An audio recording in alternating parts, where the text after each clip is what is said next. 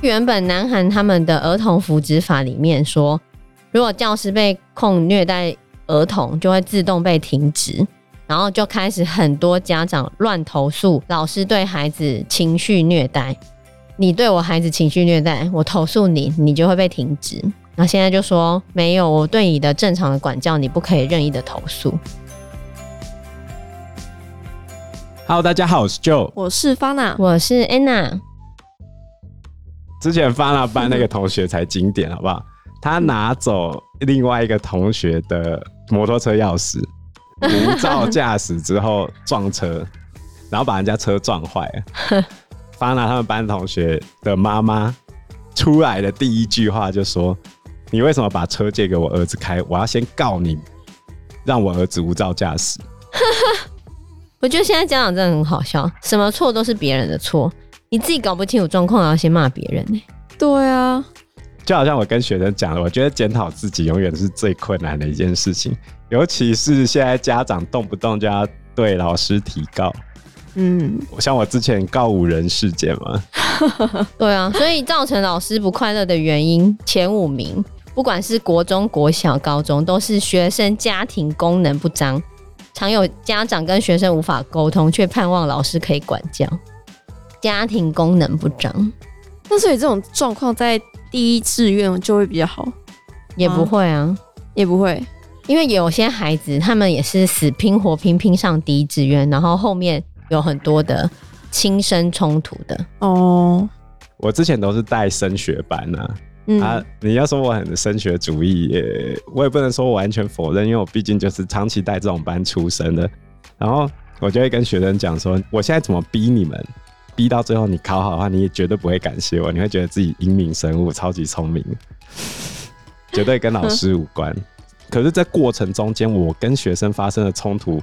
我跟家长之间发生的冲突都是我在承受的，嗯，然后我压着他们的头在念书，就好像有一年呢，我们暑期辅导的时候，他就发了他们班有一个学生，他爸爸一定要带他去日本玩，然后呢，他爸还跟我呛说，今天我儿子如果只是去日本玩几个礼拜，回来就念不起来，那他也不要念了，然后他就去了嘛，对不对？回来之后，果然成绩炸掉。之后他爸就不敢再讲话，然后一直到最后，他考到第一志愿，然后他爸再来跟我道谢，就这样。可是前面那些冲突都是我在承受的，最后他考上是他英明神武啊。对啊，那我还是不要当老师好了。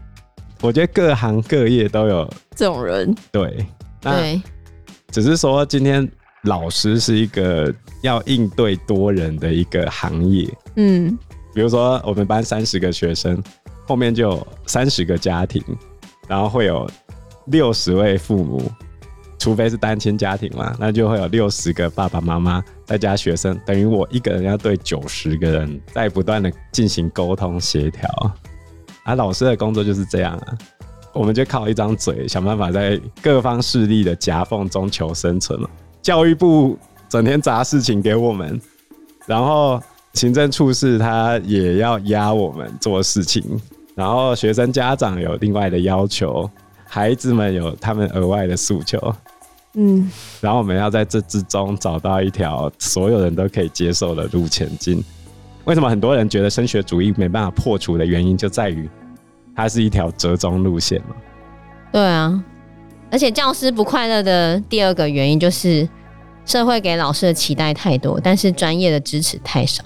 还有就刚刚讲的教育政策太多，我们无法负荷。我们不只要教孩子，我们还要负责各部会的那些政策，比如性平啊、霸凌啊、交通安全宣导啊、防灾宣导啊，各种东西都要融入课程。每年我们都要教各种融入课程的教案，每一年哦。上次就教过了，你叫我今年再教一次。而且还有一个很矛盾的地方，我举一个例子。哦，田径队，嗯，或者是运动选手，他们是花很多时间在练习。对，他们考不好，我们要写报告。但是呢，政府又抽了很长的上课时间让他们去比赛。这个比赛一定都在一到五举行，然后再来责问我们这个孩子为什么成绩不好？你有没有帮他加强补课？而这个小孩的加强补课的钱从哪里来？没有钱啊，做功德。上面长官只会说：“那你为什么不帮他补强？”对，超难解决。对啊，嗯，我认为所有的公务人员都会遇到这样的挣扎。我也不会认为说老师最辛苦，像主任他就是另外一个夹心饼干。然后像我们校长，我也不会觉得他很爽。比如说我们校长，他从前一间学校调过来，他前一间学校有工程，他还是在被告，一直到现在他的官司也还没处理完。可是他没有贪污啊，那就是有人要告他。怎么做都会有人嫌呢、啊。嗯，结果真的有贪污的人反而没事，安全下庄了。然后认真做事的人却要无端被栽赃。嗯，满满负能量。哎，然后其实南韩他们有在九月二十一的时候，他们有快速的修订他们的相关法令，来明文保障教师的管教权哦。我觉得这非常值得台湾借鉴，因为我们现在真的没有什么管教的权利，我们现在都爱的教育不可以体罚，好，这些我都没有意见。但是我们很多连很基本的管教权都被剥夺了，一旦不合家长意，家长就可以随意的控诉老师，家长都不用被处置。哦，南韩他们有一个恢复教师权威的四个法令，还有初中等教育法、幼儿教育法。教育基本法等等，哈，那其中最被关注的就是他们在初中等教育法里面有明文规定，不得将教师正当的生活指导视为是身体或者是心理的虐待行为。不过我觉得这个法规都还是写得很模糊啊。对，但至少算是有给老师们一个保障吗？没有保障，没有，他还有新增规定。我，我跟你讲一个最单纯的，我常常做的一件会被告的事情，就是。孩子们做错事，我会在班上去讲说啊，这种事情你不应该去做。我会对班上同学一起讲，比如说作弊，我不会指名道姓，但是我会讲说作弊这件事情它不对的原因。嗯，这样子其实就会有家长来告。他觉得你指桑骂槐啊，对吧？又不知道在骂谁。当然，最终我是会没事啊，可是他可以来告啊，我就会疲于奔命啊。嗯，不是这样吗？所以什么叫正常的指导？没有，因为原本南韩他们的儿童福祉法里面说，如果教师被控虐待儿童，就会自动被停职，然后就开始很多家长乱投诉老师对孩子情绪虐待。那现在这个法令等于只是去补充之前你家长不可以再滥诉老师的这个部分，算是给一个平衡。因为原本前面就是家长压着老师嘛。你对我孩子情绪虐待，我投诉你，你就会被停职。那现在就说没有，我对你的正常的管教，你不可以任意的投诉。当然，我觉得细项执行面上面一定会有一个磨合期啊。可是至少他们算是有让这个跷跷板稍微平衡一点，而且还火速修法。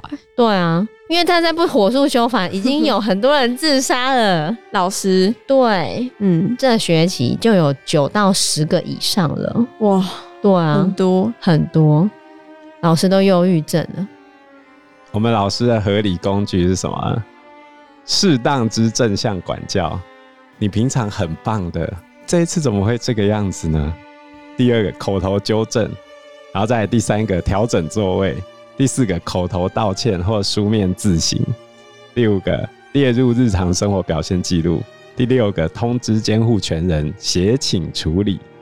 第七个，要求完成未完成的作业；第八，适当增加作业或工作；第九，要求课余从事可达成管教目的之措施，比如说你破坏清洁环境，那你就要求他清洁，这个是可以的，但是不能额外、嗯、限制参加正式课程以外之学校活动。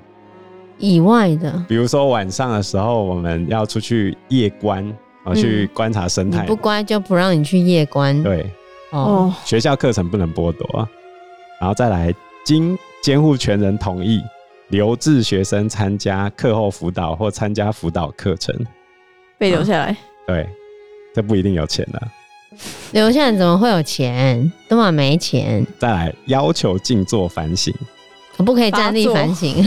罚坐，然后再来要求站立反省。不得超过一节课，每日累计不得超过两小时。第十四条，在教学场所的一个角落，暂时让同学跟其他同学保持距离，以两堂课为限。第十五个，经其他教师同意，在行为当日暂时转送其他班级学习。怎么可能暂时转送其他班级？谁会接收啊？第十，呃，最后一个，最后一个方法，依奖惩规定及法定程序予以书面惩处。你就记过？对，没有。所以这样我们都记过啊，对吧？只能这样啊。记过记太多，家长就会来 argue 说：“你为什么给我小孩记那么多过？哎、啊，小孩都不符合规定啊，也不想接受其他处罚方式，不然怎么办？就只能记过。”哦，等一下，等一下，就算记过，他也可以不同意啊。不要这样国中被记三大过是会被退学的吗？不会啦。啊，是哦，对啊，只有高中才会，高中会被退学啊？高中会吗？会吗？不是，不是都这样子吗？辅导转学吧？是吗？哦，真的吗？好像是。现在是十二年国教，不能退你学吧？哦，对啊，不能退你学啊，你只能跟他说会影响你日后升学，因为现在奖惩会攸关你升学的那些分数。以新竹县为例，你的孩子国中三年如果没有记满十六支嘉奖的话，就是你功过相抵，没有十六支嘉奖，你的分数就会不够，就会影响你会考时候的成绩呀、啊。而且前一阵子我不知道发娜有没有注意到一个新闻，就是有一个老师要求他学生一字不漏的背注释。这个新闻我不知道你知不知道？我不知道。闹很大，一字不漏的背注释，嗯，引发家长反弹，然后闹上新闻版面。哼，因为这件事哦？对。他说：“老师太变态，为什么要一字不漏的背注释？是每个注释都要求一字不漏吗？对，连标点符号。哦，我先讲这样的好处是什么？改考卷的时候有标准答案可以交换改，可以节省老师批改作业的时间。哦，对。然后同学也可以立刻知道结果，因为有时候老师班级比较多嘛。呃，当然你要嘴说啊，老师没课的时候都在那边晃什么。”那我真的很想跟那个人讲，你如果真的有这个意见，你还上一次课看看。我连续上完两堂课，我可能下一堂课就瘫掉了。因为我们都是用热情在上课的，在上课，一直在讲话这样子。对啊，我现在可以体会 一直在上课这件事情会有多累。对啊，我觉得第二个好处是什么？其实蛮大一部分人认为背个差不多就好了，但是现在很多学生，国中生哦。连正确的做到标点符号该出现在哪个位置都有问题，那你要怎么要求他？因为在网络上的用语不需要标点符号啊，换一行就好了，对，或者空一格，你不知道标点符号怎么用了？对啊，以我来看，我觉得没有那么不合理，但是对很多人来说觉得不合理。比如说之前就有学生会计较说五十几跟六十不是差不多吗？为什么要处罚我呢？问题是你今天五十几，就代表你几乎有一半是没学好的。你为什么不先检讨一下？为什么你连一半的水准都没有？更何况，因为每三年老师会换一届，嗯，每一届的状况都越来越差。像我现在，我们班现在三年级嘛，那我现在教到二年级的时候，每班我这样教下去，都至少有十个以上是不及格。我讲说十个以上是以五十分为及格标准哦，哈，不是六十啊，六十就超过一半了。哦，这样也太低了吧？是因为中国历史吧？是啊，是中国历史的关系，他们没有任何的先辈知识。对，嗯、问题是孩子不愿意学啦。现在孩子不看书，他们真的不看书。你现在讲什么《射雕英雄传》，任何东西，你讲电影，你讲什么，他们什么都不知道、欸。哎。没有一个知道，我都觉得我好像在跟空气讲话，然后也没什么回应。嗯，真的很少数几个，一个班级大概只有一到两个会知道你讲的东西。可是以前不是这样子的啊，以前大家都会回应，以前至少会有五到。没有啦，我觉得他们没有先辈知识也没关系。今天问题是我们面对的是家长把手机丢给孩子，然后就完事的一个。社会现况嘛，嗯，这个的确非常严重影响孩子的学习状况。以我们这种学校来说啊，我们学校的升学率算还 OK 的学校了。这边大多数应该说八成以上的孩子都认为，我今天老师有出作业，我才需要去念书。家长回去也只会问他说：“啊，你作业写完了没？”然后就结束了。家长不会要求孩子念书。他们会念书的时间只有在小考的前十分钟，他们只会固定每天要给小孩子玩两个小时的手机。对，这样叫做有控制孩子的玩乐时间。好难教哦，我觉得。对啊，安娜对教育这条路感到绝望了吗？可是我不知道，如果我教的是特教生，在教学上面面对小朋友，小朋友会有怎么样的问题吗？就你不用对他们有太高的期待。嗯，但是我老实讲啊，你不先去解决家长的问题，而大家都把焦点集中在解决老师的问题，那我今天就想问，老师的问题真的这么严重吗？还是家长的问题比较严重呢？那问题是，今天为了选票，所有人都不敢去讲家长的不是，对，都回过来 argue 说，今天我在家没办法跟我的小孩沟通，你老师要帮忙啊。小孩子在学校受伤，你老师凭什么不知道？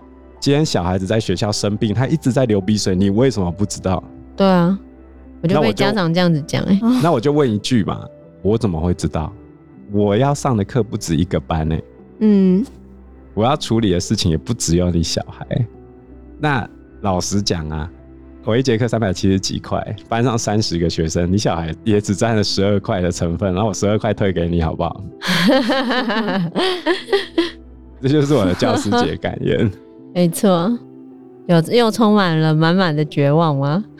有一点哎、欸，没有，我觉得各行各业都有他机车的地方啊，这是事实啊。有一个梗图，他讲说。各位教师节快乐！有在当老师的朋友们，我帮你们平常想对学生说的潜台词拿出来说了。那张梗图就是陈浩南，郑伊健演的那个，很老了，很老了。他的台词是你他妈看什么？出来单挑啊！哦，这就是潜台词。哎，就是我觉得学生那个嘴脸跟家长那个嘴脸就是这样啊。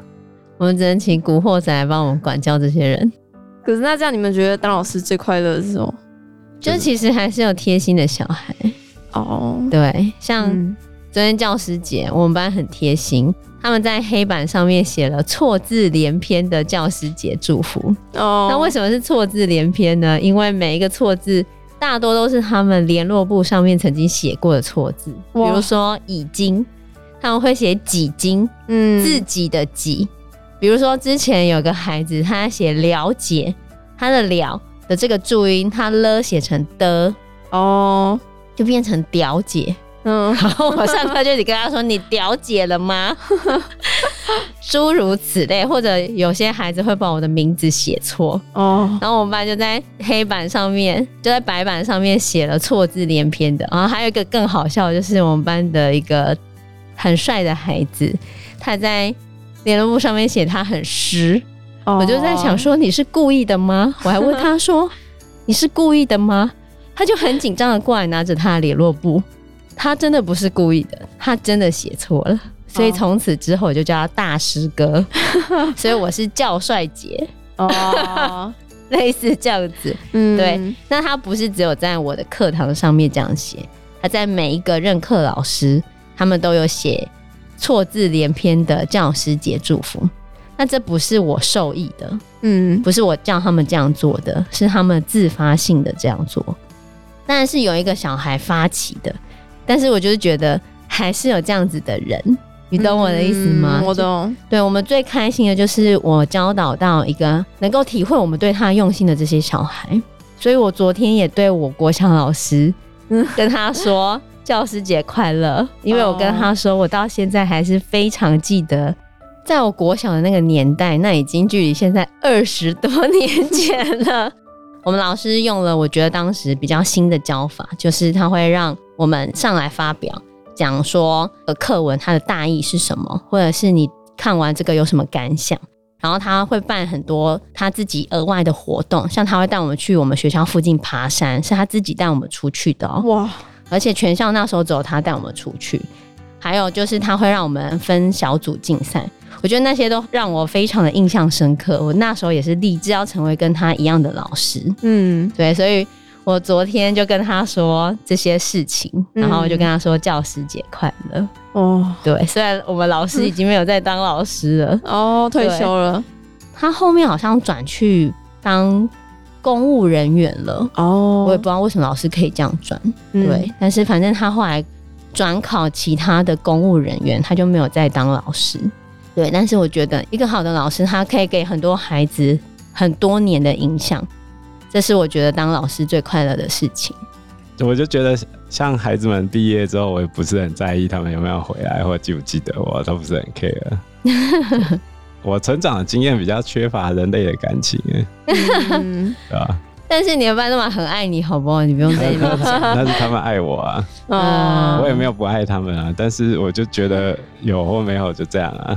我比较反社会人格啊，我知道我是那种比较自我满足型的。哦，他做完他觉得自己很开心，就这样子，有成就感这样。他对他不需要靠别人的认同来。对啊，我只要每天醒过来可以说服自己我超屌，这样就好了。我来用我同学的当代的学生存在主义帮这一段做一个结束。好，学生的存在主义就是我来了，但不是来上学的。我来上学，但不是来学习的。我活着，但不存在。好哦，学校就是史上最贵的睡眠课程。我没有很贵啊。哦哦，但是要不用钱啊。哦，要付钱，哎、欸，政府一年花多少钱在栽培这些学生？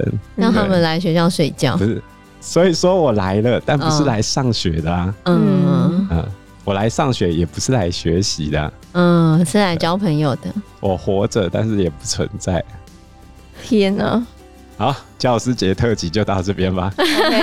厌世的抱怨完了，厌世教师人生。对，那我们这集就先到这个地方喽。谢谢大家，谢谢大家，拜拜拜拜，祝大家教师节快乐，教师节快乐，还有中秋节快乐，国庆日快乐。哦，好，拜拜，拜拜。